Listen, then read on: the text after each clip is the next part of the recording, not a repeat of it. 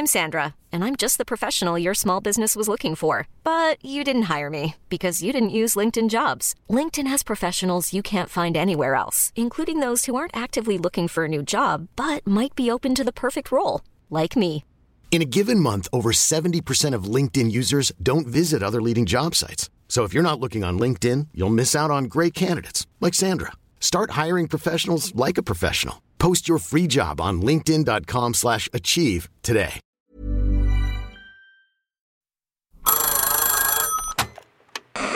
Hola, Hola. hola, hola. ¿Estás ahí? ¿Quieres saber lo que está pasando en tu país y en el mundo en pocos minutos? Te lo cuento.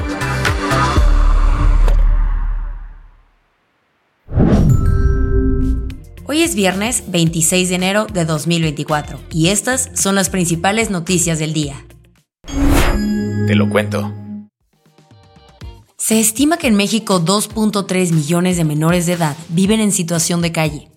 Esta alarmante cifra fue reportada por el senador Ricardo Velázquez Mesa en 2022 y revela parte de una realidad preocupante. Muchas veces estos jóvenes carecen de vínculos familiares sólidos. Se ven obligados a abandonar sus hogares para enfrentarse a un ambiente hostil en las calles, donde deben desarrollar estrategias de supervivencia. Frente a esta difícil realidad existen iniciativas que buscan marcar una diferencia. Como parte del Pacto entre Medios, una iniciativa de A favor de lo mejor a la que se sumó Te lo cuento para dedicarle una vez al mes nuestra nota principal del día a una buena noticia, hoy te queremos contar sobre Étnica. Fundada en 1989, esta institución se dedica a ayudar a niños, niñas y adolescentes en situación de calle, incluyendo a sus familias y círculos sociales en el proceso. Étnica busca cambiar la condición de vulnerabilidad de estos jóvenes, ofreciendo un espacio seguro. Pero no es solo darles techo y comida, se meten de lleno para transformar sus vidas, ofreciéndoles educación, atención médica y sobre todo un camino para salir de la calle. Su modelo de atención basado en los derechos humanos busca que cada joven desarrolle un proyecto de vida digno.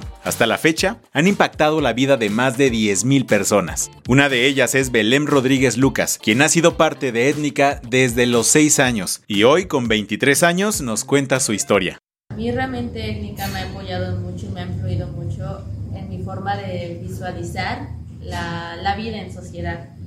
Sé que tengo derecho a una vida plena y un libre desarrollo y, no, y romper los patrones en los cuales yo, yo nací. Según Belém, en Étnica le han brindado diferentes talleres que me han ayudado en mi persona y en mi entorno, como así mi- y mantener una buena salud, una libre recreación y un pleno, pleno desarrollo este, a mí y a mis otros compañeros que hemos pasado por estas instituciones. Actualmente, esta joven estudia Derecho y sueña con transmitir las enseñanzas y el apoyo que ha recibido a lo largo de su vida a otras asociaciones civiles. Belém quiere que más personas vivan lo que ella vivió y sepan que hay más allá de la calle. ¿Qué más hay? El primer ministro israelí Benjamín Netanyahu convocó un gabinete de crisis. Las alarmas se prendieron ayer en el gobierno israelí. Y es que, ¿recuerdas que Sudáfrica acusó a Israel ante la Corte Internacional de Justicia de cometer un genocidio en Gaza? Pues este jueves se hizo público que el máximo tribunal en la ONU podría decidir hoy mismo sobre el caso. Para anticipar posibles consecuencias de la decisión de la Corte sobre imponer o no medidas cautelares, como el cese de la ofensiva israelí, Netanyahu se reunió de emergencia con altos cargos del gobierno. Para probar la intención de genocidio, la demanda sudafricana incluyó declaraciones fuertes de políticos y militares israelíes supuestamente incitando al genocidio. ¿Y cuál es la jugada de Israel? Quiere demostrar que dichos comentarios fueron malinterpretados y que, de hecho, autorizó acciones para proteger a la población civil gazatí. Según informó The New York Times, ayer la defensa israelí presentó más de 30 documentos ante la Corte, incluyendo actas del gobierno autorizando y facilitando la entrada de ayuda humanitaria al territorio palestino. Pero aquí viene el twist. El periódico estadounidense señaló que los documentos fueron editados y omiten decisiones tomadas en los primeros días de la guerra, cuando Israel bloqueó ayuda y cortó suministros básicos en Gaza. Aunque las decisiones de la Corte son vinculantes, ejecutarlas es otro rollo. Lo que sí es que la resolución podría marcar un antes y un después en este conflicto. Las que tienes que saber. ¿No eres fan de las conferencias del presidente? Buenos días, su señoría. Matatero, terola. Pues más vale que te vayas acostumbrando porque, aun si la candidata de Morena pierde las elecciones de este año, todo indica que seguiremos teniendo mañaneras todos los días. El equipo de campaña de Xochitl Gálvez anunció ayer que la virtual candidata del Frente Amplio por México comenzará a dar conferencias de prensa todos los días, en un ejercicio al que llamaron la Mañanera de la Verdad. Y las ganas de hacerlo están al 100 porque estas conferencias empezarán desde la próxima semana en pleno periodo de intercampañas. Serán a la 10 de la mañana desde la casa de campaña. A principios de semana te contamos que una segunda parte de Rápidos y Furiosos se podría estar desarrollando en México. Esto porque, según Alicia Bárcena, la secretaria de Relaciones Exteriores mexicana, la Secretaría de la Defensa alertó a los Estados Unidos sobre armas que están entrando a México que son de uso exclusivo del ejército estadounidense. Como respuesta, este jueves, Ken Salazar, el embajador de Estados Unidos en México, salió a decir que... No, son armas del ejército de los Estados Unidos al aparecer mío, porque yo no tengo ninguna información en dos años y medio que yo estoy aquí, aquí que estas son armas que vienen del ejército de los Estados Unidos, ¿no? Eso sí, señaló que tienen los calibres que se usan en el ejército de su país, pero no provienen de este. Lamentó, además, que estas armas terminen en manos del crimen organizado. También aseguró que Estados Unidos está comprometido a trabajar con la Sedena para esclarecer el asunto.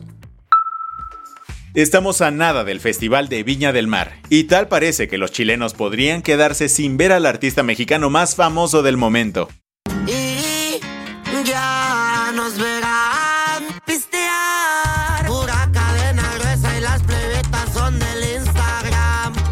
La presentación de Peso Pluma está en la cuerda floja. ¿Por? Resulta que la Corte de Apelaciones de Valparaíso admitió un recurso para cancelar el show del cantante mexicano, programado para el primero de marzo. La medida legal contra la alcaldesa de Viña del Mar y los canales de televisión TVN y Canal 13 fue presentada por vecinos de la ciudad y el diputado Luis Sánchez. Estos alegan que quieren meter, y acá citamos, a la cultura narco en la Quinta Vergara. Aunque la controversia empezó desde antes, cuando el sociólogo chileno Alberto Mayol cuestionó la participación del PP alegando que sus rolas promueven la narcocultura. Como sea, los organizadores del evento argumentan que no existen bases jurídicas ni contractuales para cancelar el concierto.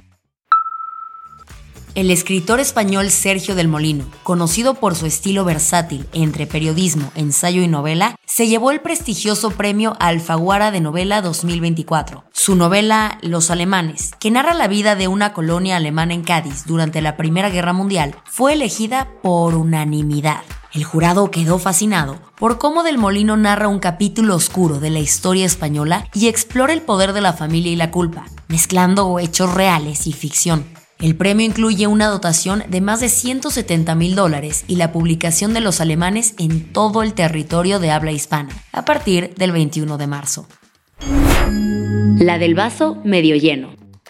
Ya sea que te apasione bailar o seas más tímido en la pista de baile, esta noticia seguro te va a interesar.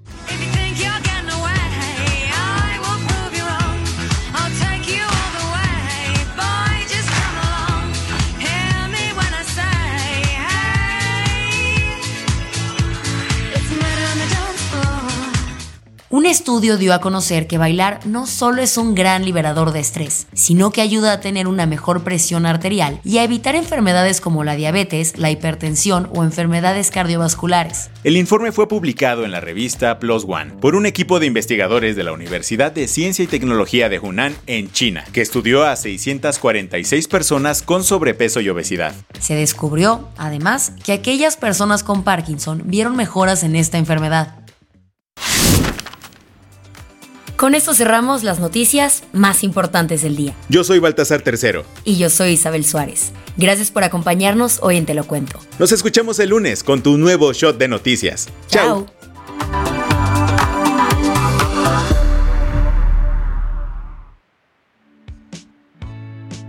Este noticiero es una producción de Te lo cuento. El guion de este episodio estuvo a cargo de Aisha Al-Yanabi, Paula Gándara es la editora del guion y la dirección editorial es de Sebastián Ermenger. Gelue Santillán es la directora creativa y el diseño de sonido está a cargo de Alfredo Cruz. Si quieres estar al día, nos encuentras como arroba Te lo cuento en Instagram, TikTok, Snapchat y Twitter.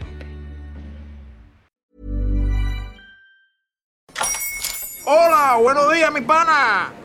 Buenos días, bienvenido a Sherwin Williams.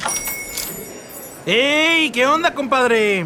¿Qué onda? Ya tengo lista la pintura que ordenaste en el ProPlus app. Con más de 6.000 representantes en nuestras tiendas listos para atenderte en tu idioma y beneficios para contratistas que encontrarás en aliadopro.com. En Sherwin Williams somos el aliado del PRO.